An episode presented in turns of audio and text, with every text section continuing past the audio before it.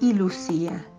Sara se sintió ofendida y se marchó llorando de la tienda, dejando allí a su amiga Lucía, que se quedó muy triste y apenada por la reacción de su amiga. No entendía el enojo, ya que ella solo le había dicho la verdad. Al llegar a su casa, Sara le contó a su mamá lo sucedido y su mamá le hizo ver que su amiga solo había sido sincera con ella y no tenía que molestarse por ello.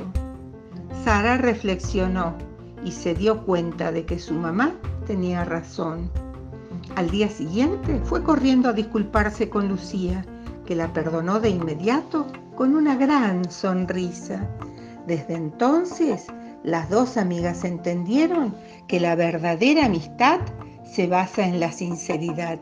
Y colorín colorado, este cuento se ha terminado. Y que se enoje el que se enoje, se quedará sentado.